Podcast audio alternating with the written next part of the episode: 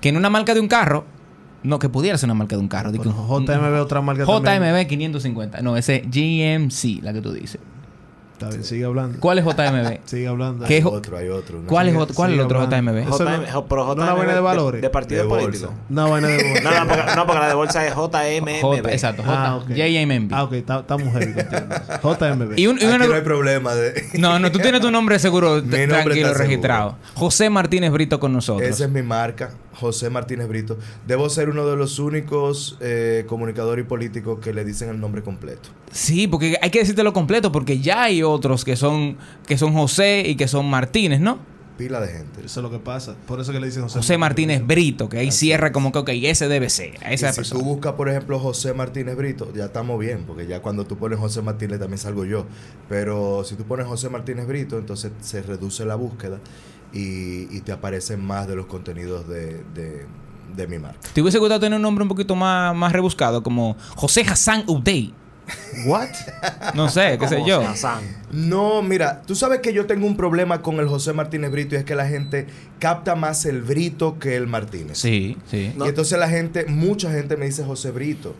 Por alguna razón, yo creo que mi, mam- mi mamá ha, ha manejado algunas influencias. Para que el de mi ella te mamá ha manejado algunas Tú- tú- influencias. Tú sabes que yo nunca te he podido decir José. Yo te digo Martínez Brito. Sí, también Por- me dice mucho Martínez Brito. Se me hace más fácil como Mar- Martínez Brito. En el, decir en el José país es común eso. Es que hay mucha gente que se le dice así, con los dos apellidos. Sí, a los guardias. Sí. Sí. No, no, ni hasta gente del medio y político. Yo no, no, no recuerdo gente ahora mismo, pero eso es muy común aquí. José, tú eres comentarista, eres abogado, eres político. ¿Qué más tú haces? Mira, ¿qué decirte? Yo soy piloto. Yo soy buzo. Piloto, piloto de, de, de avión. de De, avión, yo sé eso. Pero es real otro tipo o Sí, mujeres. no, no, no, me dio o pa' tú Sí, porque espérate, hay mu- hay- yo también soy piloto de aviones, o pero lo dejé. piloteas par de aviones. y que- Uno se ese piloto, hay muchos aviones que y, y ahora te- que es la juventud. Estos están piloteando aviones anoche. Eh, Mira, tú conoces los eh, preppers. eh, Los preppers. La gente esta que se prepara para cuando llegue el fin del mundo.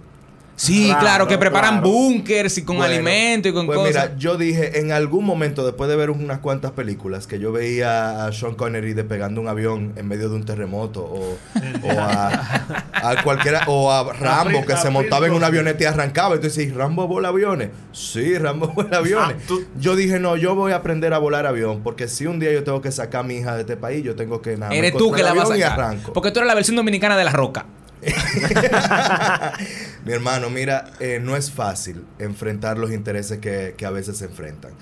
Eh, pero la verdad es que a mí me gustó eso, yo lo, lo hice. Un día también me dio para hacer buzo y limpiar, y limpiar costas. Ok. Y limpiar fondo de mar. Eh, que de hecho el, el- el domingo vamos a hacer un- una limpieza de fondo. Eh, y me hice buzo de un día para otro también. Busqué, encontré, me hicieron buzo y le dimos para allá. Miren qué interesante Qué la, vida de Martínez Brito. O sea, él se aburre y se hace buzo. Él se aburre Y se hace piloto. Y se hace piloto. Él se aburre y, Y se mete a me gusta, me gusta que te aburra. Cada vez que te aburre, como que el planeta mejora. Yo, yo me, lo que yo me propongo realmente re- regularmente lo logro. Ahora con el tema de diputado, yo te voy a decir algo, es que es muy sui generis. Yo quiero ser diputado, sí, pero yo quiero ser diputado para hacer exactamente lo mismo que yo estoy haciendo ahora.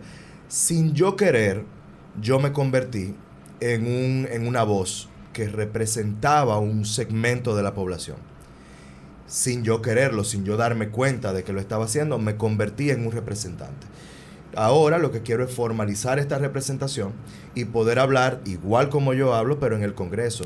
Y con las herramientas que me da el Congreso para yo poder también interpelar funcionarios, no solamente en televisión, sino también frente a mis demás Que compañeros. te has diputados. destacado porque por tus denuncias en telenoticias, o sea, cuando usted abre esa boca, profesor, calambre. Hay gente que de una vez empieza a sonar los teléfonos y decir que está el hombre hablando, cállalo. O sea, Y ¿cómo yo soy el innombrable en algunos, en algunos ministerios. No me diga. No, no, no, me, no dicen mi nombre. El innombrable, Voldemort. El carajito. El carajito, sí, eso te la Voldemort. creo. Es la Voldemort. tú- El carajito va a hablar hoy. ¿Sabes cómo que le dicen? Daenerys. ¿no? ¿Por qué? Ah, cuando abre la boca es fuego. Fuego. Vaya, vaya. Pero me gusta así, porque la, la cuestión es, tú sabes que ¿Cuáles son los, los dragones tuyos? ¿Tienes par de dragones? Es que yo no, yo no llegué a ver esa serie. ¿Tú no viste yo no sé si eso es bueno o malo que yo lo diga aquí, porque bueno. yo conozco la ficción de ustedes a, a- a- a Game of Thrones. Muy buena. Pero eh, yo preferí Vikings. Ah, durísima. Vikings, loco. ¿Qué, ¿Por qué temporada te quedaste? Eh, yo he visto ya todas las temporadas que han salido. Loco, genial. A mí no me pareció el- el- la última temporada, por lo menos. Ya, ya no. Ese es otro podcast. Ah, qué chulo, qué chulo. Aparte, aparte de, de- de lo que tú haces, veo que te gusta mucho el tema del activismo. No solamente Sí. el activismo político, sino el activismo también social. Sí. Y eso. El- tú representas una nueva camada política que quizá pueda traer cierta esperanza y representación a la clase media, a nosotros. Como tú bien dijiste, tratar de llevar una voz que no sea una voz de intereses, sino una voz más de justicia o de, o de igualdad para todo el mundo. ¿Qué propuestas entiendes tú que hacen falta en este país? Mira, lo principal es que tú tienes que lograr que los representantes realmente hagan una, una labor de representación, que aquí no la hacen. Aquí un diputado llega y lo primero que hace es montarse en una curul e inmediatamente se olvida de la comunidad. De la comunidad, de sus necesidades, de sus necesidades básicas. No es mandarle una fundita al compañero, al presidente de la, de la Junta de Vecinos, mantenerlo contento para cuando tú vuelvas a buscar los votos. No, no, no. Es que si yo estoy como candidato a diputado en Arroyo Hondo, en La Puya, en Cristo Rey, en Los Jardines, en... en- en- Hey, Los Eh, eh, esa es tu circunscripción. Esa es mi circunstancia. La- esa es la- esa es la yo uno. tengo que hablar Nosotros somos- obligatoriamente de la cañada. Nosotros somos jardineros. Eh, esa es la Ah, tú 1. eres- ustedes son que, jardineros. tienen que hablar de la cañada. Esa es la Ah, 1. pues mira, el tema, la 2. La Esa dos. es la 2. Esa es la circunscripción número 2 del Distrito Nacional. Si yo voy a hablar de ustedes, si voy a representarlo a ustedes, obligado tengo que hablar de la cañada. Tienen que hablar de la cañada. Entonces, ¿qué tengo yo? Mira, de la cañada y el tránsito a las 7 de la mañana. Por Tenemos favor. Porque si no vamos a hablar de la cañada y del tránsito a las 7 de la mañana, ¿de qué le sirve a las demás personas que tú hables de otros temas que no les son, que no les son propios? Entonces, eso es lo que tenemos que hacer los representantes, representar. Entonces, cuando tú llegas, tú quieres ser diputado, tú quieres ser senador, síndico, tú llegas a una comunidad y tú te, te paras en un púlpito y empiezas a decir, yo voy a hacer esto, yo voy a hacer esto, yo voy a hacer esto. ¿Y en qué momento tú preguntaste qué era lo que ellos querían que tú hicieras? Para poder darte. Porque muchos, porque muchos diputados van a representarse ellos. Claro. y no a representar a las demás personas, que entonces ese es el fin de un diputado, representar Totalmente. una colectividad y no sus opiniones personales. Yo estaba hablando el otro día con Homero González, que él va por el Partido Reformista, y él Mi dijo, hermano, algo, Homero. él dijo algo súper interesante. Él dijo de que, mira, yo le pregunté, a mí me gusta tirarle chinazo a esa gente, porque como los reformistas son conservadores, yo le pregunté, dime del aborto, del matrimonio gay. Me dice, mira, mi opinión en eso no importa. Ahora, yo voy a representar los intereses de una colectividad. Y lo que saque la mayoría, entonces, eso es lo que yo voy a representar. Es lo- exactamente lo mismo que digo yo. Por ejemplo, tú me hablas a mí de matrimonio, de matrimonio gay, me hablas de aborto, y yo les digo, bueno, miren, depende. Porque es que yo no puedo llegar ahí y, y exponer mi pensar.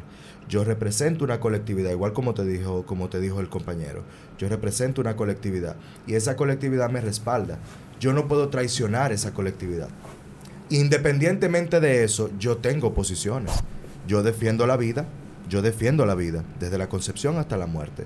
Y defiendo también el- la La moral familia. y las buenas costumbres y la familia. Ahora, que tú me digas a mí, eh, bueno, lo que pasa es que el matrimonio gay, hay muchas figuras que han desarrollado otros países para poder permitir la unión consensuada entre dos seres humanos del mismo sexo y que no necesariamente debe llamarse matrimonio. Entonces, ¿por qué tenemos que llamarlo matrimonio si todavía en República Dominicana la moral y las buenas costumbres tienen un peso específico en la formación de un Es el nombre lo que pesa, Sí, matrimonio. claro. Mira, Mira, mira, yo viví en Francia un tiempo y en Francia se llamaba el pacto, el Pax.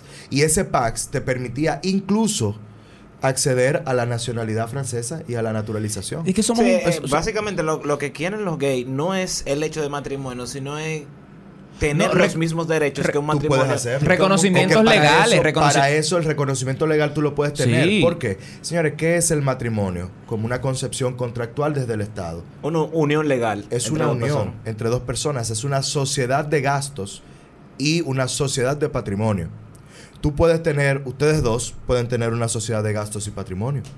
Ustedes La simplemente tienen que... Yo creo que los tres la tenemos, ¿verdad? Ah, Sí, tenemos muy tres, los tres, los- los- realmente los tres la tenemos. Los tres Eh, la Entonces tenemos. es sencillo. ¿Cómo tú lo haces? Tú firmas un contrato y en ese contrato se establece que los beneficios de cualquier actividad Seguro, económica... seguro ustedes- social, casas compartidas, Todo cuentas. se puede hacer. Ahora, ¿tú no crees también que, que los mismos gays también no se están no están argumentando bien su caso? No, es son, que yo, mu- son es que más yo- activistas de la cuenta. Es que yo ni siquiera creo que ellos debieran estar argumentando casos. porque es un derecho fundamental que les asiste. Y nosotros como seres humanos somos todos iguales. Y como todos iguales debemos defender los derechos de todos por igual. No, no. Yo defiendo Eh, la libre claro. expresión, la mía. Pero defiendo también tu libre expresión. Y defiendo la libre expresión de los camachistas, por ejemplo. Ah, eh, eh, Y yo Lo voy al play. lo quiere, lo Mira, quiere. cuando yo fui al play el otro día a hacer el lío que hicimos, Ajá. yo me iba, me- nos paramos en una, en frente a un palco doble A. Y ahí detrás de nosotros habían, habían eh, personas que trabajaban en el gobierno. Y una muchacha me dijo, no, no, no, espérate. Nosotros los que estamos aquí atrás trabajamos en el gobierno y no queremos salir en ese video. Yo le dije, ah, no, tranquila. Yo me retiro. Y me fui a otro palco donde sí me estaban apoyando. Yo tenía que respetar la, la, la concepción que tenía ese grupo de personas que estaba en ese momento. Entonces yo defiendo todo. Yo defiendo el derecho a la vida, pero defiendo el derecho a la vida mía, el tuyo, el de los gays, el de los homosexuales, el de los, el de los heterosexuales, todo el mundo. Pe- Pero tú entiendes de que de que tú pudieras hacer algo en contra de, de tu forma de pensar. Me explico. Por ejemplo, eh, Homero González, es el apellido de él, ¿verdad? Homero González decía de que él iba a representar una comunidad y que independientemente de lo que él pensara, él iba a hacer lo que la comunidad eh, dijera. Pero cuando tú tienes una forma de pensar, digamos de que, de que tú no estás de acuerdo, un, un caso hipotético de que tú no estés de acuerdo con el matrimonio gay, tú entiendes que tú tienes la capacidad ante un congreso que aunque tú no estés de acuerdo con el matrimonio gay, defenderlo porque la- los miembros de la comunidad te lo exigen. Lo que pasa es que los miembros de mi comunidad no, nunca me lo van a exigir. Ahora, los miembros de mi comunidad, los que me apoyan a mí, que es un- una comunidad en cierto modo conservadora, sí sabe y entiende que yo soy una persona dispuesto a sentarme a conversar. Y eso sí lo voy a hacer en todo momento. Sentarse a conversar, buscar puntos medios. Que tú no te cierras, tú no te cierras la conversación. No, nunca en la vida. Es que, es que todo cambia, como dice la canción de Mercedes Sosa. Todo cambia y nosotros cambiamos también. Las sociedades cambian y tenemos que ir caminando con ellas. So- somos un país muy católico. ¿Tú no, tú, no, tú no entiendes que eso no atrasa. Yo ni siquiera creo que sea católico. ¿Tu Somos país un país conservador? muy cristiano. Ok, cristiano. Y eso debe Conservador. respetarse. Conservador, no sería Somos la palabra, conservador, conservadores. pero cristiano y debe respetarse esto porque somos cristianos desde la concepción de la República Dominicana, lo tenemos en nuestra bandera, Realmente. lo tenemos en nuestro himno, lo tenemos en nuestros símbolos patrios y eso de la noche a la mañana no va a cambiar. Y si nosotros eh, cimentamos la patria dominicana sobre valores cristianos, es por una razón muy específica.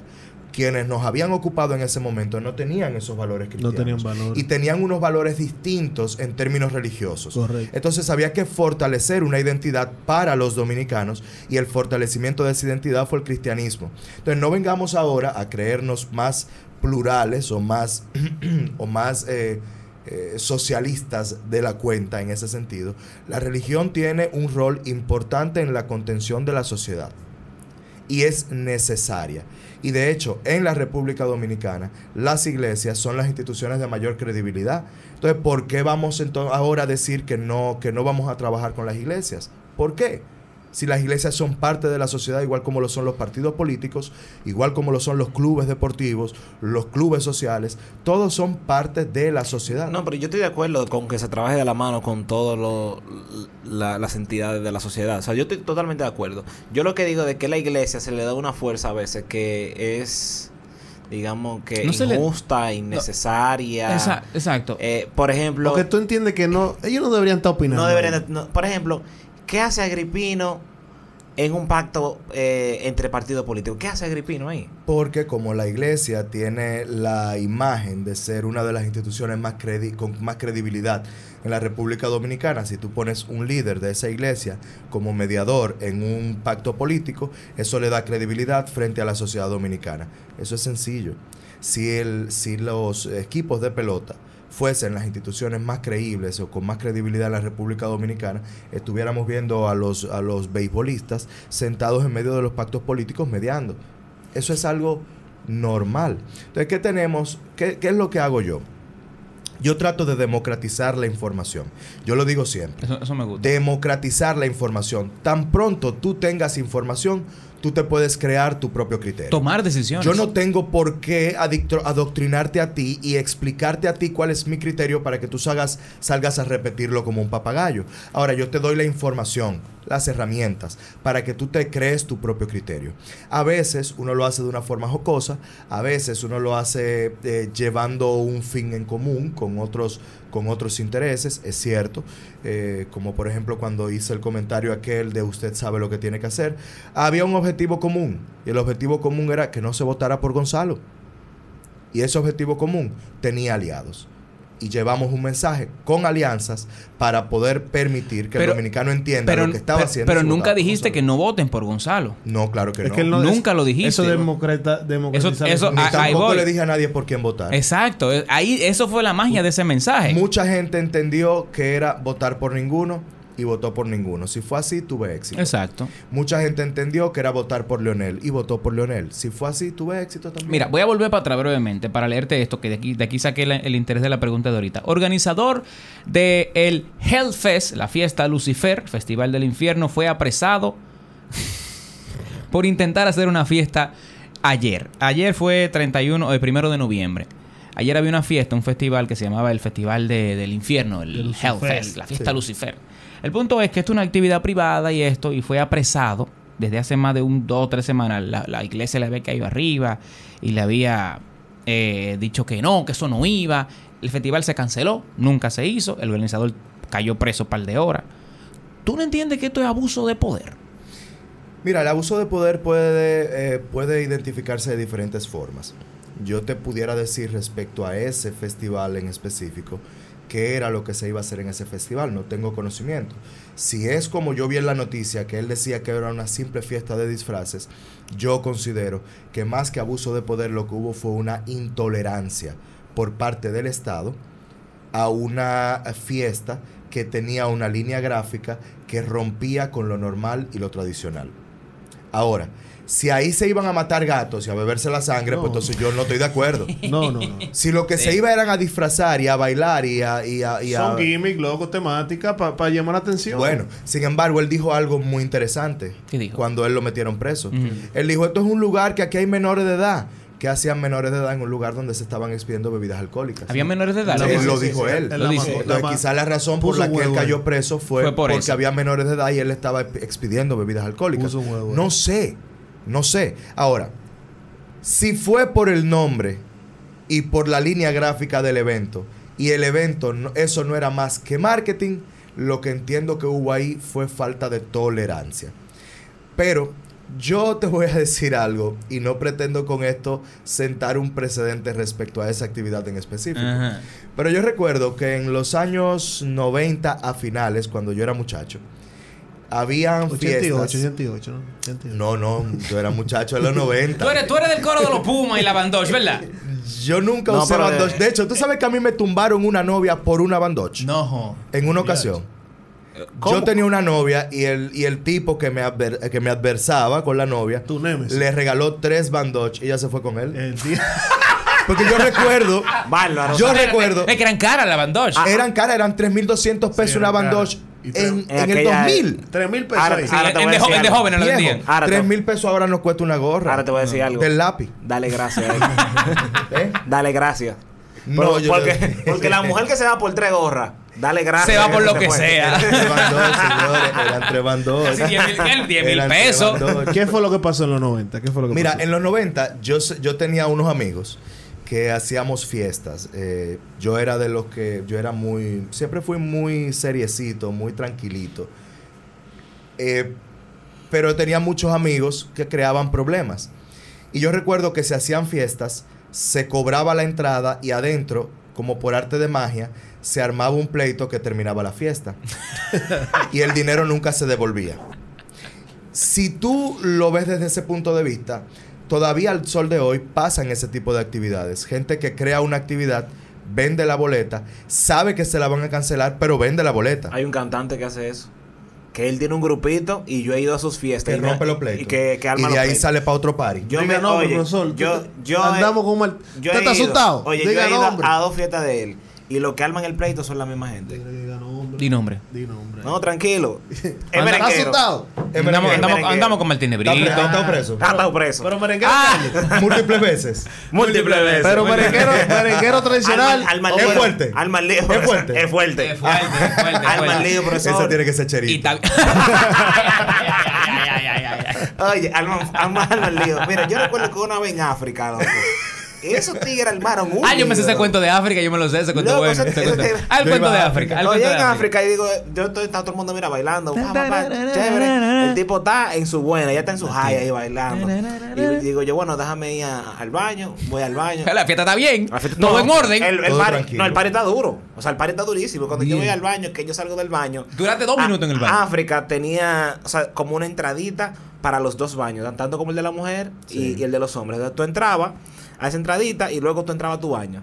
Y cuando desde que yo salgo del baño, yo veo como en la película todo el mundo peleando. Un apocalipsis zombie, loco, una Y, cosa así. y yo dije, ve acá, pero yo salí, todo, todo estaba bien.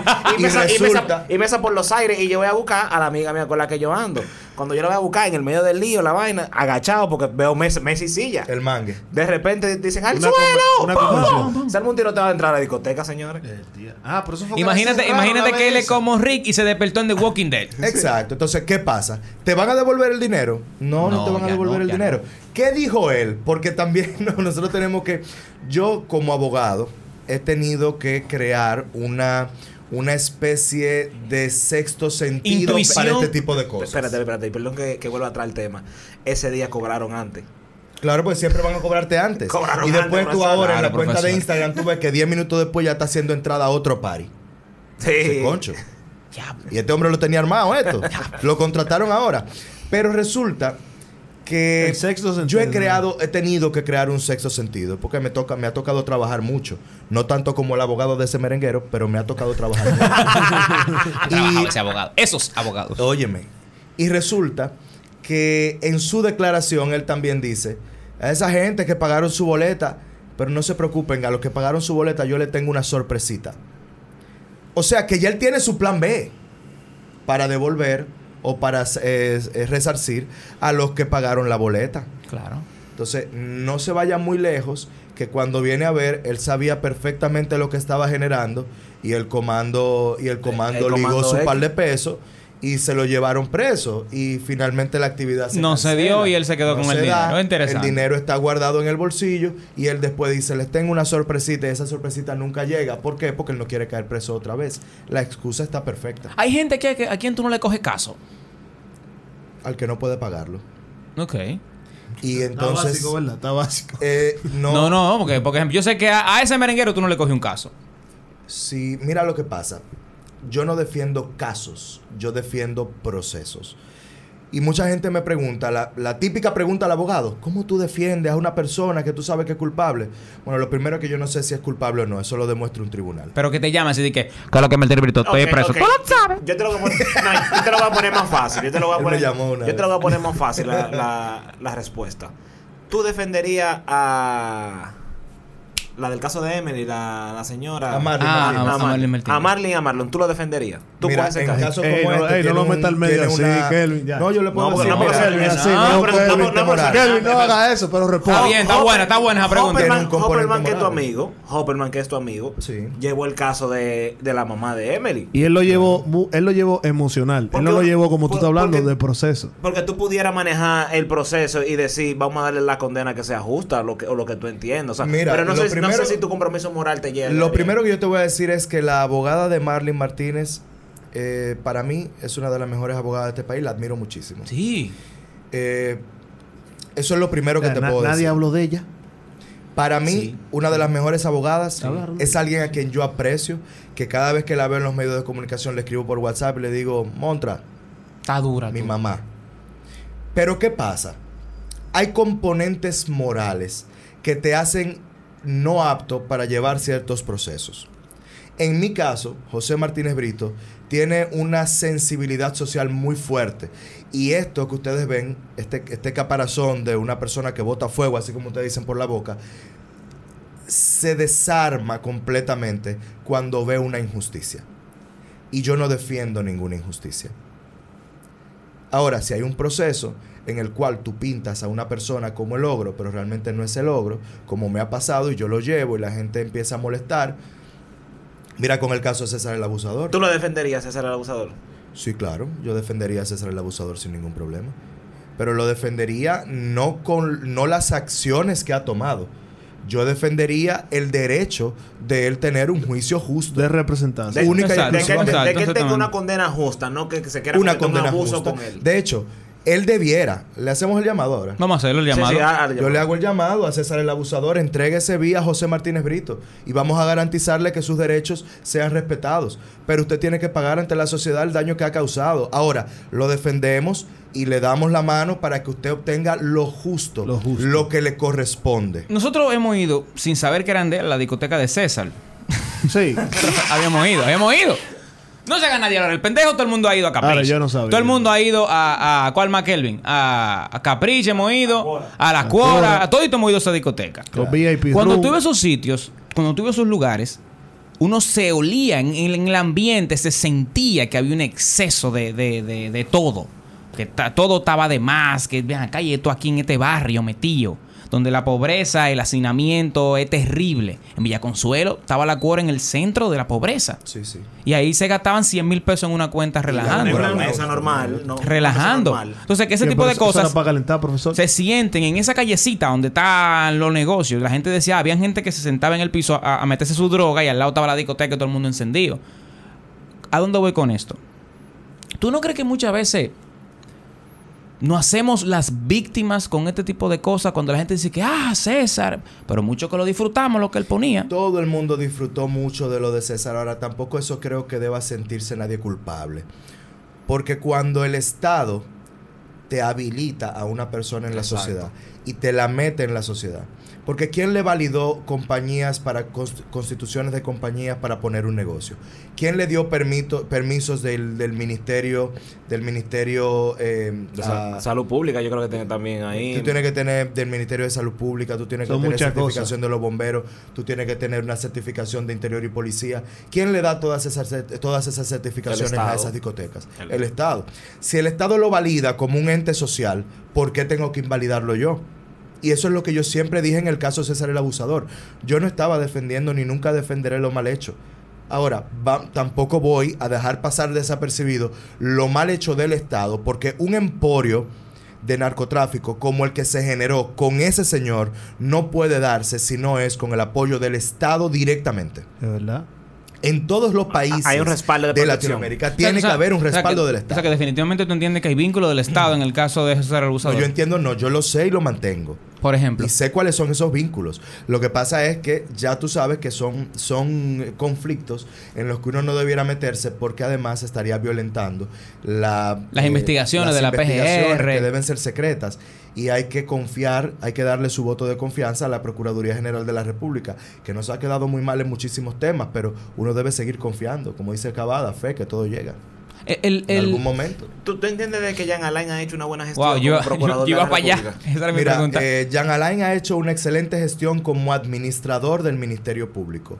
Más, como representante del Ministerio Público ante la sociedad, yo creo que no está representando los intereses del dominicano. Representa más los intereses del gobierno. Sale un buen jefe. Él es un buen jefe y un buen de administrador de recursos. De recursos. Sin embargo, en lo que tiene que ver con la con lo que tiene que hacer el Ministerio Público y lo que debe representar el Ministerio Público, yo creo que él ahí está equivocado. Y se representa más el Estado y el poder que la sociedad como tal. Acá, ¿tú, cre- ¿tú entiendes que eso de César... Qué bueno que tú estés ahí. ¿Tú, crees que, ¿Tú entiendes que eso de César explotó por lo de David Ortiz? Que había que buscar un monstruo. Obligado. Mira, yo fui abogado también en el caso de David Ortiz.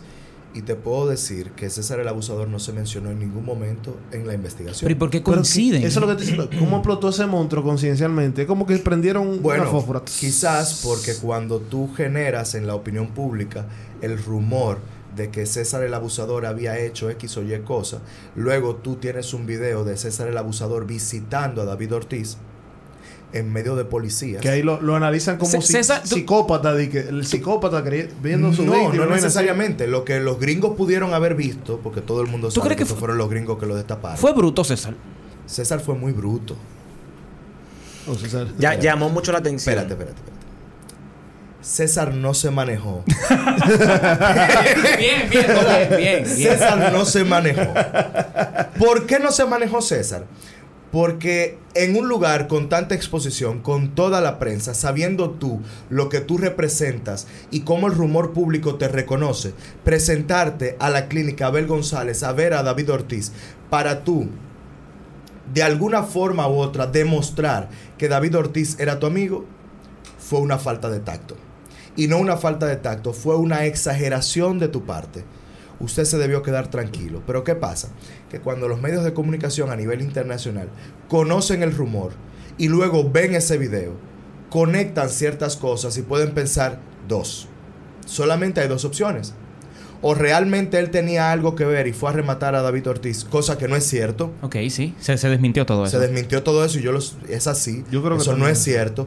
O usted se siente con tanta libertad de accionar en toda la República Dominicana que a usted no le molesta, siendo un narcotraficante, pasearse frente a la prensa en el lugar en que una figura pública de la magnitud de David Ortiz está recibiendo primeros auxilios. Y que David Ortiz dice que no lo conoce o que no lo conocía. Eso tampoco es verdad, porque claro que David Ortiz lo conocía. No, él dice que lo conocía, él lo que dice que, no eran que panas. que no eran amigos. también, yo pero creo que claro también que, es mentira. claro, Ellos claro eran que lo reconocía porque eh, vivían en, en la misma torre. Vivían en la misma torre y, y hay algo que... Y hay fotos con ellos juntos. que Claro. Se Digo, ve hay, que es un ah, coro. hay vecinos que yo no lo conozco, pero yo no vivo en un apartamento. En No, un pero- apartamento, en cierto punto de un apartamento, o tú Mira. te chocas en el elevador con alguien, o hacen una junta, la reunión que hacen para debatir lo del Lo tema que del pasa es que- mantenimiento. lo que pasa es que hay Di- di- fotos. que César, de administrador de la Junta hay, de Vecinos. hay fotos, por No. ejemplo, hay una foto que se ve que están en una en un en una casa dentro de un apartamento y está Dotel, está David y está César. Y claramente, ¿a quién es que le van a dar más la atención? Pero a entre David, entre David César que le van a dar más atención. es muy fácil tú encontrar una foto con cualquier persona con César el abusador. Yo lo que digo es Repito, que es obvio lo se validó. conocían. El Estado validó a César el Tú abusador. sabes, tú sabes Sí, que, sí, tú sabes no, que yo pienso, señores. Claro, claro. Y, y- y esto es súper interesante. Llega un momento donde tú estás tan acostumbrado al poder, tú estás tan acostumbrado a que todo el mundo te hace pleitesía, a que todo el mundo como que está esperando que tú llegues para rendirte odas. Y conecto el caso Camacho con esto. O sea, date cuenta cómo hay gente que se acostumbra al poder.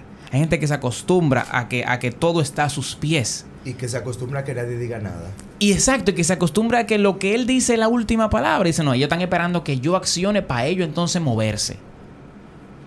¿A qué se debe esto? O sea, ¿cu- ¿cuándo este tipo de cosas suceden? En el caso Camacho, que, que es un tipo que, que aparentemente no lo puede apiar nadie de ahí y que ya está totalmente rico hasta que se muera. El caso César también, que quizá no están relacionados, pero, pero para mí son dos personas que tienen demasiado Son poder. trastornos mentales Ah, igual. Exacto. Han sido aprobados por lo que tú dices. Ahí voy, son, es, es como, es como una vaina que se le mete a la gente Mira, en la cabeza en el que no... caso, En el caso de Radamés Camacho, el presidente de la Cámara de Diputados, yo creo que debe existir algún trastorno, algún trastorno psicológico que le haga entender a él que no debe responderle a la sociedad lo que la sociedad pregunta. Dense cuenta cuáles fueron sus respuestas. Primero, ya yo cerré ese tema. Segundo, yo hice mi, yo hice mi, eh, mi cuestión, mi, eh, mi declaración jurada. Y dice, yo reto a que me haga a una a hacer un debate público. Yo reto a un debate público. Pero al mismo tiempo que reta un debate público a sus adversarios en el ámbito que quieran, la periodista le hace una pregunta y él evade la pregunta. ¿Cuál fue la pregunta? ¿Tú- La periodista le dice, pero lo que pasa es que en su declaración jurada, él dice, mi declaración jurada está aquí y todo lo que yo iba a decir ya yo lo leí. Gracias, bye. Pero usted no está diciendo que usted está dispuesto a ir a un debate público. El debate público empezaba con esa periodista. Pero claro, tú tienes trastornos psicológicos que te hacen pensar que tú estás por encima del dominicano que paga tu salario. Y como estás por encima del dominicano que paga tu salario, yo no tengo necesidad de rendir cuentas. Camacho no ha rendido cuentas, ni va a rendir cuentas. Camacho va a rendir cuentas cuando se pare frente a un tribunal. Y cuando un ministerio público responsable que no represente los intereses del gobierno lo someta a la justicia para que demuestre de dónde vienen los fondos y cuáles son esas inversiones mágicas que hacen estos políticos que los Oye, hace convertirse tú en Párate Ya, ¿Quién tú se hace rico en ocho años? Tú, tiraste una estadística de que para él tener esa, esa fortuna, ¿cuánto es la fortuna de él supuestamente? Yo no sé cuánto es, porque al fin y al cabo ellos nunca dicen la realidad. La cosa es que tú tienes que haber invertido más de lo que tú tienes. Claro, si tú Muchísimo no puedes de decir que, yo invertí un millón de pesos y me gané dos millones de pesos. Eh, Era ¿Haciendo como, qué? era como 90 ¿Vendiendo millones. droga? 90 Exacto. O millones. sea, es la única forma. Pero que se calculó como que para tú tener 90 millones, tú tienes que haber invertido como cuánto. 350. Sí, porque la- según la, según la la teoría, tú recuperas el 30% de lo que inviertes. Una, No, una ideal. inversión normal Eso es lo ideal. te Y cu- renta lo el ide- 30% Lo ideal. An- cuando, an- te antes de sale, impuestos. cuando te sale de maravilla. Cuando te va como a César. Pero, pero eso es antes de impuestos. O sea, El César... recuerda que tú tienes que pagar impuestos también. Digo, ellos pagan. Bueno, sí, ellos pagan. Ellos Paga pagan. impuestos. Ellos pagan. Cuando van al supermercado, Ah, ok. Ahí nada más. Y en no- el único lugar. Y eso se los apuesto yo. Pero esa, ese déficit, pero no, déficit no. Ese trastorno psicológico lo tienen muchos políticos. Lo tienen muchos políticos que también creen que es normal o es obligatorio que la gente tiene que rendirle pleitesía cuando eh, dinamitan el dinero público, por ejemplo, en un restaurante en tus narices. Damn, sí. O sea, Ey, tú vas a un restaurante y tú te das cuenta que se están destapando champañas. Tú te das cuenta además que hay una chapi que está sentada en una mesa y que el tipo llama al mozo y le manda para allá dos moes. ahora te voy a decir algo. No por la marca, la marca me encanta, ¿eh? Sí, La marca me está muy buena. Simplemente Muy buena es cara y es un excelente ejemplo de cómo le mandan bebidas caras con tu cuarto. En el licor cuesta una, la, más barata cuesta como 2.900 en un Exacto. licor. Ajá, En un licor. En un licor. Imagínate la en una discoteca. Ahora tú agarras y manda eso a donde una chapi con los cuartos del, del pueblo. Con los cuartos del pueblo dominicano. Y el pueblo dominicano no va a ver ni una teta ahí, de por Dios. Sí, porque por lo menos que Y le me manden una foto y la suban a un grupo de la tipa. Ni siquiera. Pueblo dominicano, miren lo que maté ahí. gracias a ustedes. Una fotico ahí. Mira, yo estoy hablando en el vocabulario en el que podamos, en el que Por- podamos ver. Por ejemplo, Starling, Starling tiene una rutina donde él dice de que estoy quillado con los hombres que vienen a mi show y traen sus mujeres. Porque ellos vienen, traen a sus mujeres, las mujeres se ríen con mi chiste y después se lo dan a ellos. Mándenme una foto. Tienes toda la razón, Mira, verdad. ¿Tú no crees que, que entonces Camacho y ese tipo de personas son como que son como que niños que parió la cultura dominicana? Porque aquí se, se cultivaba Diablo, niños. el niño que parió la cultura dominicana, porque aquí se cultivaba que tú tú tenías que ser político. Son productos. Es como que ah, es como lo mismo que Instagram ahora. Todos los carajitos o todos los jóvenes quieren ser Instagram, quieren ser youtuber. ¿Por qué? ¿Por qué? Porque van a ser famosos, van a conseguir dinero. Entonces, si antes eso era la lo que lo que exigía la cultura dominicana, de que no, tú tienes que meterte en la política, porque cuando tú te metes en la Ay, política, tú vas a tener todo. Porque la política eh, se utilizaba como un mecanismo de ascenso social. Gracias, Balaguer. Pero resulta, y viene al caso, que también puedo decirte que al dominicano, hay una serie, incluso dicen, la mentira más grande nunca antes dicha. O la mentira más grande dicha a la humanidad. Al dominicano le han dicho una mentira y han tratado de que el dominicano se la crea. Y es que el dominicano es corrupto por naturaleza y que lo lleva en su ADN. Esto no es cierto. Lo que pasa es que el político, para que tú te sientas culpable con su corrupción y para él poder salir y andar por donde quiera sin que nadie le reclame, te hace cómplice o te hace entender que tú eres cómplice de esa corrupción. Diciéndote que el dominicano es corrupto por naturaleza. Freddy Veragoico, que en paz descanse, eh, decía, hablaba mucho sobre esto y, incluso hablaba de aquella necesidad que tenía el dominicano de un policía que te dé un chance, pero que sea mano dura con, con la delincuencia, pero que vuelva y te dé un chance a ti. Y que cuando a ti se te pierda tu licencia, tú quieres un AMET que, te, que, que tú le digas, mira, se me perdió mi licencia. Tú quieres que el AMET te crea, pero también tú quieres que el AMET le crea al otro que no tiene licencia, pero lo que andes atracando. Sí, sí. Entonces nosotros tenemos que, en la República Dominicana, obligar al dominicano, al ciudadano, a que comprenda que hay un régimen de consecuencias. Porque los políticos han eliminado el régimen de consecuencias para beneficiarse ellos. En aquellos tiempos, cuando se hablaba de la política como un mecanismo de ascenso social y de, y de escalamiento económico, no todos eran políticos. Y todo el mundo ha visto las fotos de Camacho hace De 20, 20 años, sí. Hay una foto Pe- de él pero- ahí que parece Villano Santo, ¿no? Pe- pe- Repartidor de pizza. Pero mira, Villano señores, Santo. Tú le pones un motolier delivery RD. Pero Hermano, mira, esa es la foto del yo, podcast. Yo estuve hablando con una persona y se analizó eh, básicamente el tema de- del régimen de consecuencias, pero hubo algo que al menos yo no lo había tomado en cuenta, y es que la política no tiene filtros. O sea, cuando tú vas al sector privado, el sector privado tiene una serie de filtros que determina si tú eres bueno o tú eres malo. Tiene un departamento de recursos humanos, tiene un jefe de dirección, tiene un gerente, tiene gerentes de- departamentales. O sea, hay un grupo de personas que deciden, que te dan la aprobación de si tú eres bueno o tú eres malo. Porque yo entiendo de que el PLD eh, es, un, es un partido de, de buena formación, aunque se colaron dos o tres, pero es un partido de buena ¡Dos, formación. tres!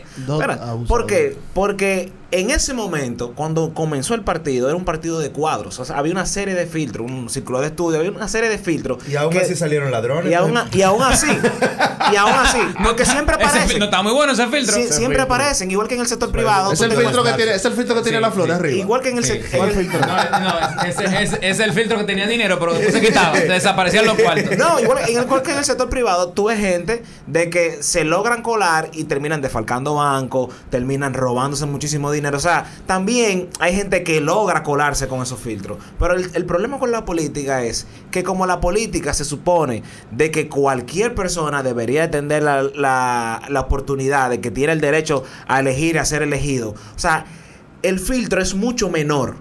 Entonces, por eso es que nosotros vemos de que los políticos llegan a cierto punto de que se corrompen o hay muchos corruptos, pero no el hecho de que los políticos sean corruptos, no, es de que hay muchas personas que realmente son sucias, que se involucran en la política y, por, y porque hay pocos filtros dentro de la política, ellos logran colarse. Pero es que el filtro ideal es el voto. Es que el culpable eres tú de quien tú eliges como Es- tus no, totalmente de acuerdo. Y, la Pues si falta- te- y el, y el peri- el periodismo también, que se tiene que encargar de, de, demascarar Bueno, Yo creo que lo están haciendo. Yo creo que lo están haciendo. El periodismo está haciendo su trabajo. Y el dominicano, en cuanto al voto, creo que está cambiando su naturaleza. Ya el dominicano no vota hasta por chochueca, no importa en que, eh, siempre y cuando vote blanco, vote rojo o vote morado. ¿Recuerdan antes que la gente decía yo voto blanco? Y blanco era. Y no le importaba quién Blanco fuera era, el candidato, sí, sí. ni siquiera se enteraba Todavía, quién los, padres de nosotros todavía más o menos piensan Exacto. así. Mi papá, bueno, en mi casa, la toalla de secarse luego de bañarse eran dos. Una tenía la foto de Peña Gómez y la otra tenía la foto de Jacobo Magluta. ¡Y Dios mío! ¡Qué duro! Ustedes saben el trauma que es tú salir de tu de, de la bañera Para secarte con Jacobo. para secarte con Jacobo o con Peña Gómez. Y mira que yo admiraba ¿Con mucho. cuánto te sacaba la cara? digo, ¿Con cuánto te sacaba digo, la cara y puede cuánto ser te sacaba heavy, la nalga? puede ser heavy, porque todo depende de qué es lo que tú te quieres secar. Ahí va, ahí va. ¿Con cuánto ¿Qué te sacaba, ¿Con cuánto te sacaba la nalga y con cuánto te sacaba la nalga? Miren, mi hermano, ¿Tú eso, tiene, eso es una situación difícil. ¿Cómo se manejaba la política hace 20, 30 años? Nosotros hemos avanzado mucho. Es que- y, y la República Dominicana como tal eh, tiene en algún momento que avanzar porque somos parte ¿cómo, del mundo. ¿cómo, de, del- cómo- tú le ganas a un Estado que tiene todos los medios comprados? de la forma que lo estamos haciendo. O sea, ¿cómo tú... Libertad de expresión. Lo que- Libertad de expresión. Mira, cómo yo le gano, como yo, José Martínez, le gano a un Estado haciendo todo lo que hace. Bueno, pues eh, yo. Tú sabes que lo que más, tú sabes que lo, lo que más colocan es el Estado, en los medios de comunicación. Sí, claro. Por eso yo, desde mi eh, privacidad, de mi criterio, yo hago mis, tengo mis posiciones y las emito. Y vuelvo con la palabrita que quiero que se les quede a todo el mundo en la cabeza. Democratizo la información. Que todo el mundo tenga Que acceso a la todo el mundo tenga acceso. Por ejemplo, ningún medio de comunicación quiere decir que el hermano de Danilo Medina es el que está sembrando aguacate en el Parque Nacional Sierra de Bauruco. Y sigue todavía. Todavía está ahí. ¿Por qué? Porque ellos entienden, por- porque nosotros aquí en la capital ya nos enteramos y lo sabemos. Pero allá en Pedernales nadie sabe. Damn. Pero eso es real, eso es real. Tú- eso es tú- real, eso es 100% real, te lo digo yo. Yo, te lo yo, aseguro. yo, yo estaba leyendo Y me sobre... hablan del, se- del seque, y me disculpas, Starling, de- del seque del río Mulito. El río Mulito y viene el ministro de Medio Ambiente y te lleva en un helicóptero a donde el río Mulito está bien y yo te llevo a donde está mal. Y entonces él dice, no, pero el río Mulito no se ha secado. Pero hermano, mira el río Mulito se seco. está sec- sí, ahí voy. La posverdad es, es- es una, es una, es una de la, de la tendencia que ahora mismo domina mejor el Estado. Cuando te crea una percepción de una noticia que sí es verdad, Claro. pero hay una parte de la noticia que, que, que no lo es y que ellos la, la, la Claro. maximizan. ¿Cómo, cu- ¿Cuál es la, La realidad, la la, verdad la de esa foto? Eh, Exacto, eterican lo, lo que le conviene Claro. y eso se convierte en verdad porque se habla solamente de esa parte. Claro. El caso del escudo y de, y de la, y de la bandera.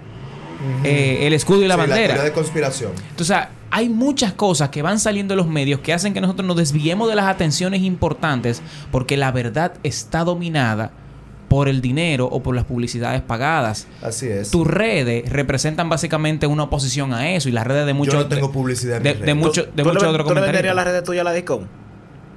Si la vendería. Ajá. Ya, de, de Caladicom, No, lo si tú supieras que yo tengo buenos amigos en la DICOM. Sí, no, son muy buenos la Dicom, Eh, trabajan en el muy bien. DICOM yo tengo muy buenos amigos. ¿Te, te tienen en el grupo de Sin WhatsApp? vergüenza, pero son buenos amigos. Unos sinvergüenza. pero Claro. Son, son míos todos, pero son, No, unos son unos sinvergüenza. No, sinvergüenza. no, pero- no, pero te, te- Mi hermano. Míos todos, pero pero sin sinvergüenza. vergüenza como yo solo. te- te digo una cosa.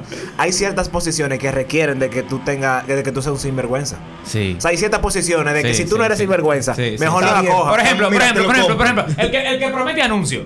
No, no es El sinvergüenza. que el sinvergüenza. director de comunicación de la institución tiene que ser que sinvergüenza. grande. Dice, óyeme, mira, un anuncito. Pero que te voy a dar un claro. anuncio. Mira, yo te voy a decir algo. Cada quien juega su rol. Y en el Estado tiene que haber gente que defienda al Estado. Nosotros no podemos quejarnos por eso. No, de verdad. Tiene que existir gente que apoya a Gonzalo. Hay gente retrasada mental. Ey, no, no digas El eso. penco. No, no, no digas eso. Muy no. duro el penco. No digas hay ¿Tú viste el video? yo no Tú dije viste- a tú él. viste- tú viste- ¿Tú viste el video? No, a lo que la apoya que tú Tú- estás tú- diciendo. pero espérate, pero espérate. Vamos a entrar, vamos a entrar. No, no, no, no me quiera meter Vamos a Yo mantengo, yo mantengo mi posición. Tú no ves a Gonzalo Usted presidente. apoya, no, pero que si yo veo a Gonzalo presidente y aquí hay serios problemas en la comunidad, en la, en, en la dominicanidad, habría que revisarla desde su inicio y desde su cimiento. Martín Brito, penco 2020. Negativo. ¿Tú viste el video donde él dice de que, dame caballero, soy yo su candidato, el El penco? penco, si yo lo vi. El ¿Tú Eso no, es entiendes, resiliencia. tú no entiendes que, que, que eso, eso que ellos están es haciendo. Pero ¿y por qué lo hacen? Mira, hoy me dijo una persona de que, y cómo se burla Gonzalo de todos ustedes, miren cómo están todos mencionando a Gonzalo. Señores, no toda la publicidad es buena. Eso no es verdad.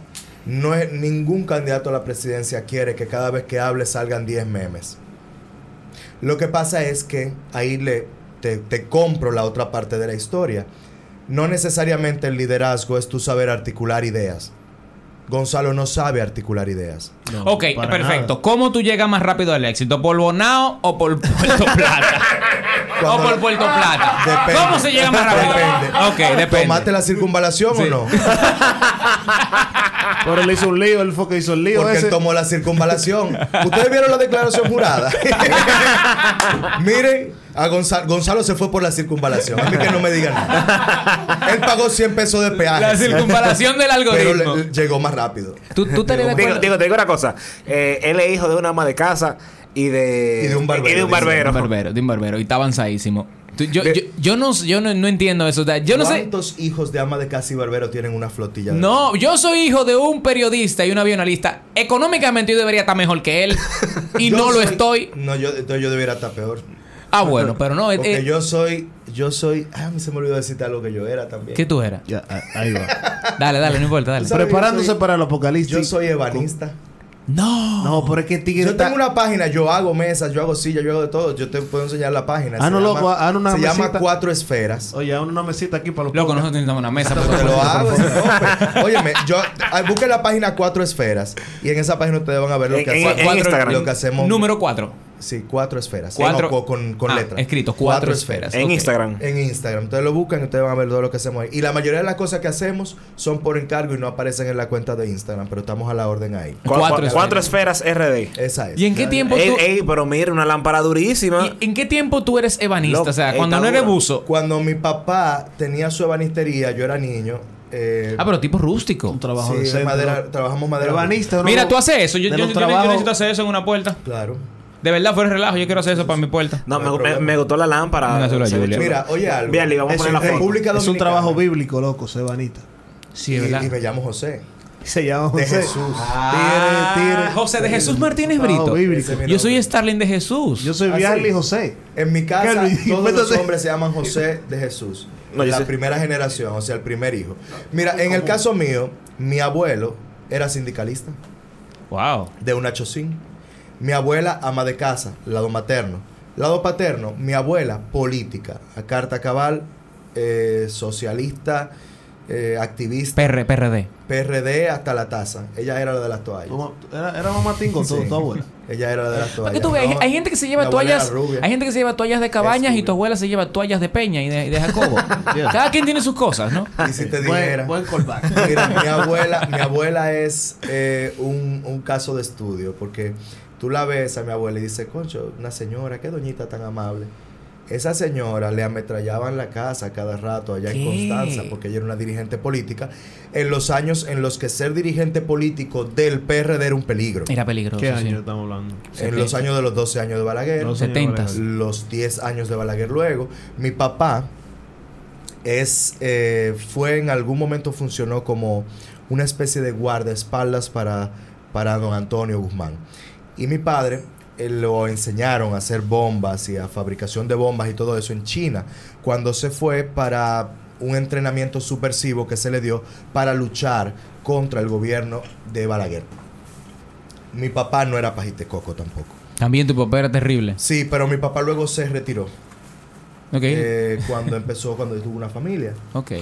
Yo tuve mi familia y no me retiré. Yo le digo, papi, yo te voy a superar porque que yo no, yo voy a ser más cabeza caliente que tú. Y tú eres cabeza caliente. Sí, pero a otro nivel. Ya yo no soy cabeza caliente como antes. No, porque lo que pasa es que antes ese cabeza caliente era como que Eh, arri- ok, dime la poner tu evolución vida. de, dime la evolución de cabeza caliente. ¿Cuántas personas tú conoces que pueden enfrentar el poder sin ningún tipo de respaldo? Tú me viste llegando aquí, ¿verdad? Solo. Yo llegué solo. Solo. Pero ¿qué me respalda a mí? Solo. A mí me respalda. Sin, sin, ni, sin ni siquiera anda con un palo, aunque sea, anda con un bate. Anda con ¿Qué algo. voy yo a hacer con un bate si alguien me quisiera hacer daño? Yo cuento, ¿tú sabes con qué?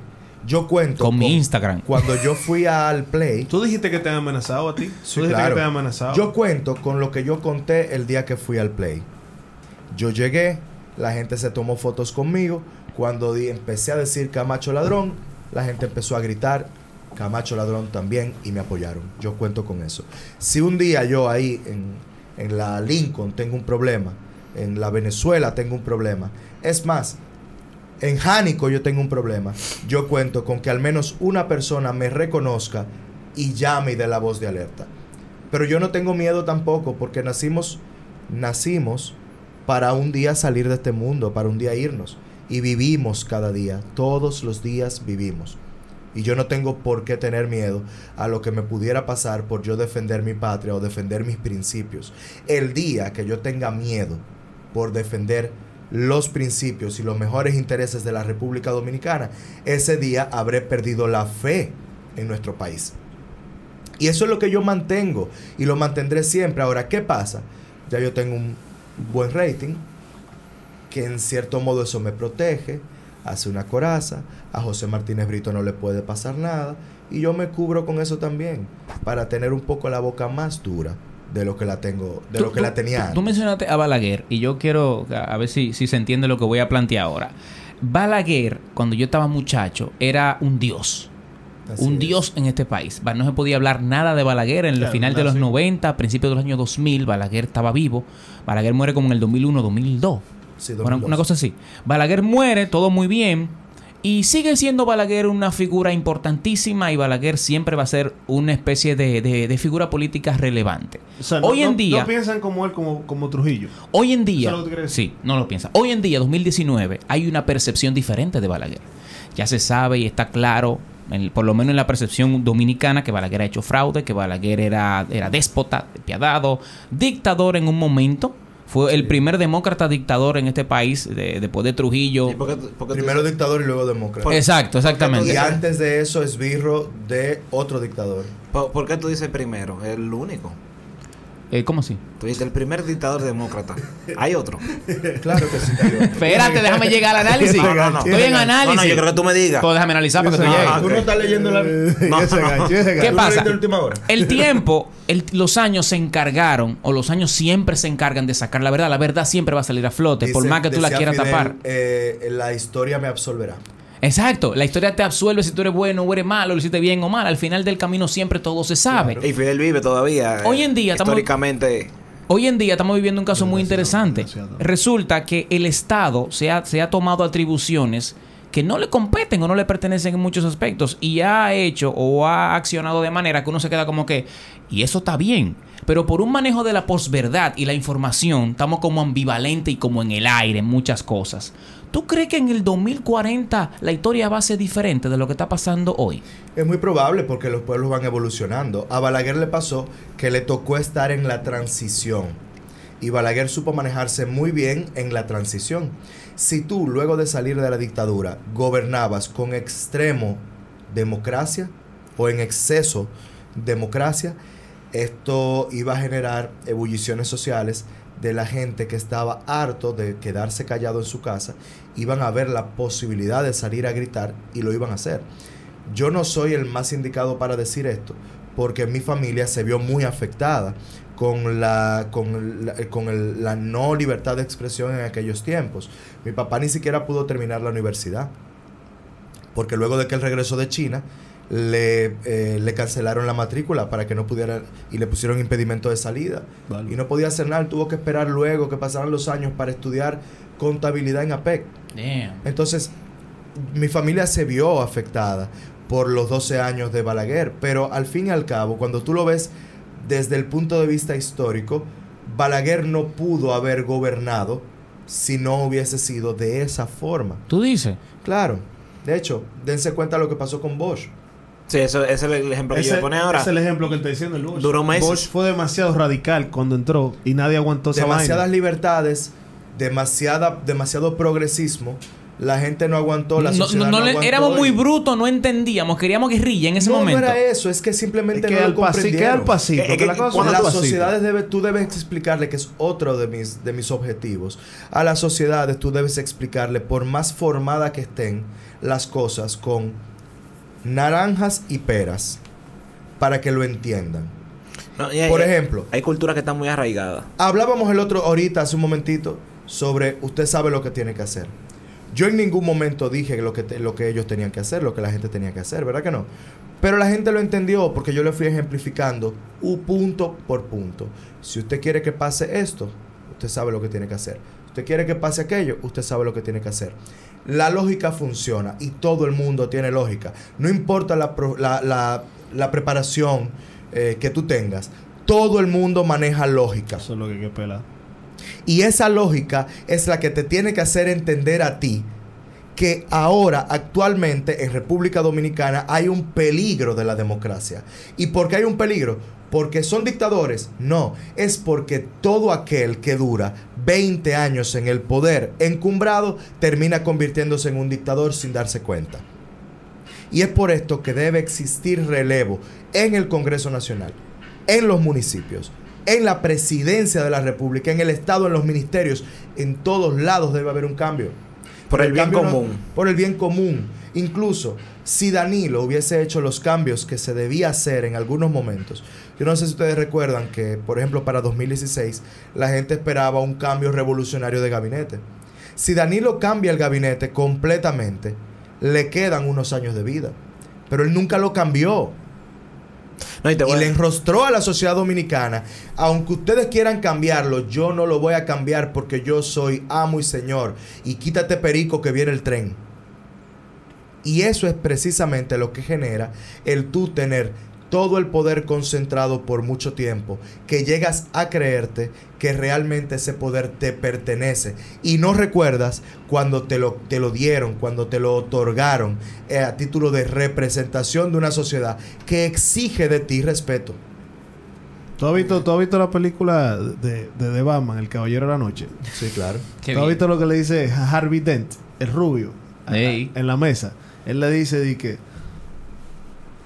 o tú mueres un superhéroe o tú dura, tú, tú vives lo suficiente para convertirte en un villano. Dura mucho como superhéroe y te convierte en un villano. Sí, eso Pues ahí es. está clarísimo. Sí, eso es cuando Harvey Dent se quema la mitad de la cara. No, ¿verdad? no, no, eso están sentados. Están sentados Sí. hablando. Ey, no, Batman y porque- él y el vaina. El- Como que si tú vienes con, Eso- eso- con el eso- tema de que eso se quemó una- la cara, serían demasiadas similitudes.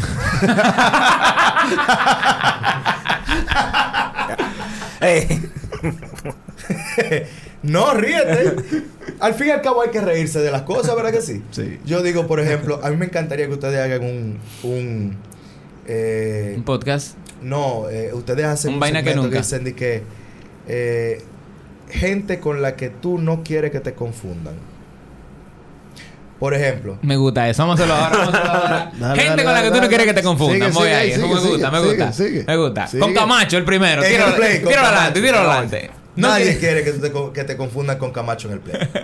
Eh, Absolutamente nadie. Yo no creo que me confundan con Jan Alain. No, No, con no, Jan- no, con Jan Alain. no, yo no quiero- Pregúntale a Elvis Crespo a ver qué él dice. ¿Tú te ¿Cuál ha sido su experiencia? Sí, porque ese es el problema. Que te dicen, ¿Elvis? No, no, el procurador. No, Elvis. es el único problema. ¿Con quién tú no quieres que te confundan, Viale? Estoy pensando lo que no sé. No sé. ¿Con, con quién no te gustaría te darle que no te confundieran? A mí no me gustaría que me confundieran.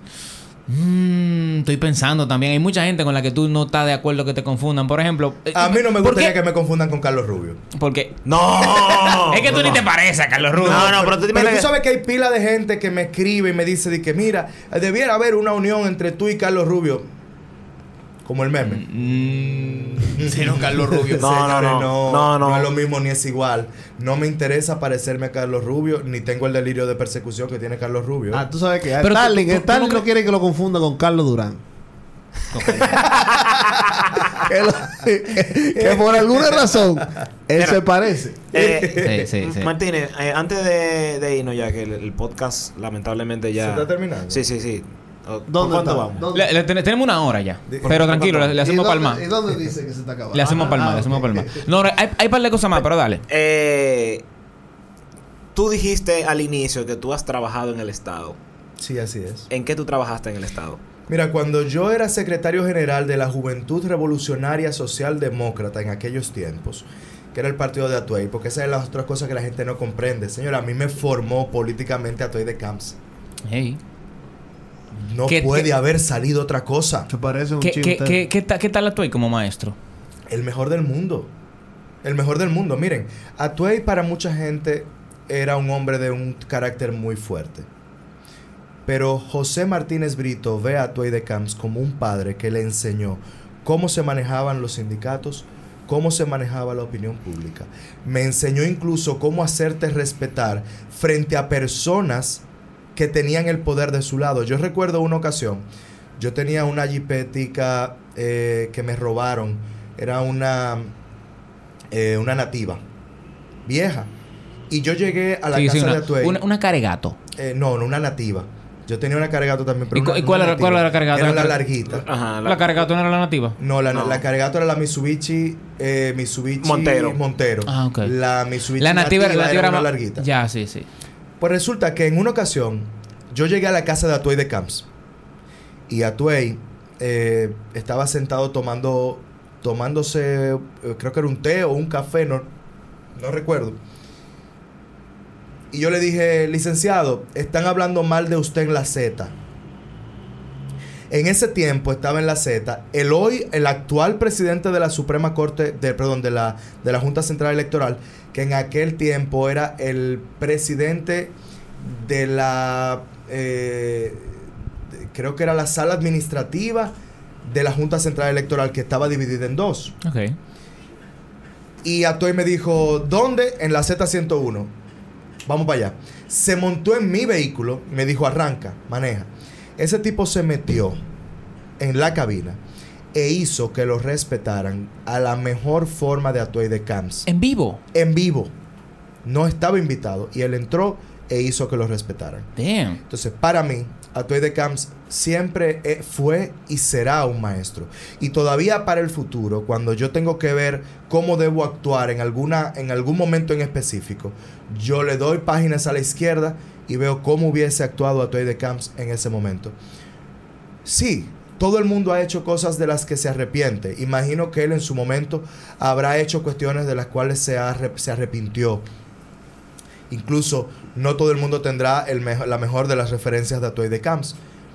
Pero para mí, como maestro, lo mejor No, del tú sabes que cada cosa, cada quien tiene sus experiencias personales. La gente, Claro. yo soy de lo que piensa que la gente es eh, tú puedes definir una persona por el momento y el lugar. Así es. Así que tú defines una gente. Tú no puedes esperar que Kelvin sea el mismo aquí en los podcasts que en la calle a las 3 de la tarde en un tapón. O sea, la hora influye, el día influye, el ánimo influye. Hay no mucha hay gente que momento. abuso el de momento poder. influye. Atuey de Camps yo nunca lo vi cometiendo un No, abuso de incluso poder. Atuey era de lo que se consideraba radical contra la, re- la reelección, las Así es, de repostulaciones. fue su trabajo. O sea, fue su a- último... Atuey nunca, nunca estuvo. Por eso se fue del, su del última PRD. labor a la sociedad dominicana fue esa. Y déjame decirte, ahí entro con que yo trabajaba en el Estado, porque cuando yo era secretario general de la juventud de ese partido a nivel nacional, eh, yo fui nombrado como eh, segundo secretario en la Embajada de la República Dominicana en Francia. Pero yo trabajaba, yo estaba en Francia, yo vivía en Francia. Yo duré tres años viviendo en Francia. Y eh, luego me trasladaron, nunca me dieron, nunca me volvieron a dar la visa eh, para ¿Por, salir. ¿Por qué? La Bien. visa, me refiero a la visa para, para la embajada. Porque cada país decía que habían demasiados miembros del servicio exterior y tú sabes que tienen que darte una visa especial y esa visa luego tú la conviertes en una residencia diplomática. Entonces, la visa especial que tenía que darte el Estado no me la daban porque la embajada o el consulado estaba sobrepoblado. Y pues yo me quedé en República Dominicana hasta que finalmente pasé mi carta de renuncia eh, y dije ya. ¿Y yo tú no saliste de eso? Bueno, ahora, ahora que tú dices eso, entonces nosotros estamos preparando un video. Voy a aprovechar que tú estás aquí, ya tú, tú has trabajado en el Estado. Ventajas y desventajas de trabajar en el Estado. Dame la ventaja. El combustible. Una ventaja buena. Ventaja Los buena, tickets, los El tickets. combustible. Me gusta, me gusta. Dame, dame otra. Desventaja. Sí. Dale. Cuando llega al barrio. ¿Por qué? ¿Por qué? ¿Por qué? Ah, porque si tú trabajas en una institución pública, tú sabes que todo se magnifica. Sí. Tú no puedes trabajar en una institución pública y estar en bajo perfil.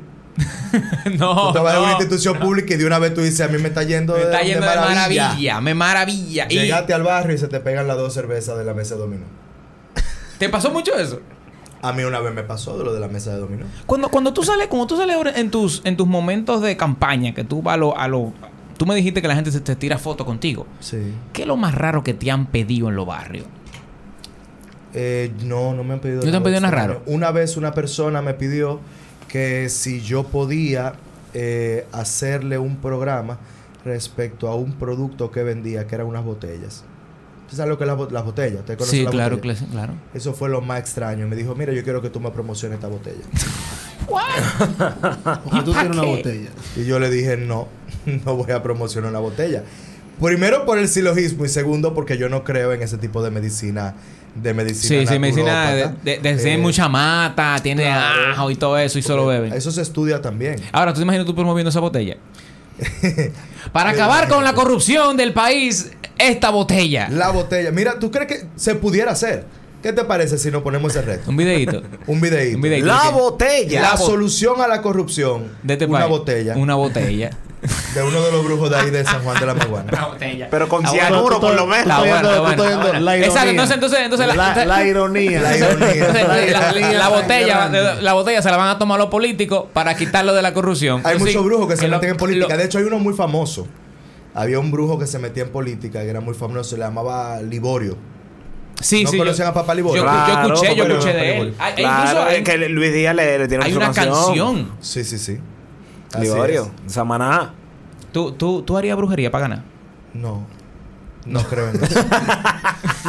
Son, esa gente No creo en eso. conservador. Mira, Ah, an- yo haría antes, un live antes de un live. Antes de irnos, antes de ¿Un irnos, a mí me, un live. Un like. An- Antes de irnos, Martínez Brito, a mí, a mí me interesa mucho que, que este podcast, el fin de este podcast es darte, darte a conocer a ti, porque para mí tú eres uno de los candidatos más interesantes que hay. Eh, ya me imagino que tiene partido, tú vas encaminado a eso, las elecciones son el año que viene. ¿Cómo tú haces que los jóvenes que escuchan Agitando TV o que ven Agitando TV se puedan interesar no por ti como candidato, sino por la política y lo que está pasando en el país. Porque algo muy interesante que dijo don Álvaro Albelo, que para mí es la única vaina interesante que le ha hecho en su vida. Él dijo, usted puede ser apartidista, que no cree en partidos, pero usted no es apolítico. No, todos, todos somos políticos. Todo el mundo es político. Debiera hacerlo. No, y aunque tú no, inconscientemente. Tú Inconscientemente. tomas una posición, ya tú estás haciendo política. Inconscientemente en todo, Ahora- porque la política no solamente es Leonel, Danilo, A- Abinader, esa gente, no, la política es todo, la política es el tránsito, la política es la economía, la política es todo, está Claro. en todo. ¿Cómo, ¿cómo yo le digo cómo a tú le dices a los jóvenes que se integren? Mira, lo primero que yo te digo es a ti como joven que estás escuchando. Tú puedes no meterte en política, pero la política se mete contigo todos los días. Y se mete a tu casa y en los tiempos de campaña te, te daña tu visual, te daña, eh, te, te contamina auditivamente tu territorio. Entonces obligatoriamente usted tiene que tomar partido. ¿Para qué? Para que al momento que usted tenga que quejar, se queje con, con razones para quejarse.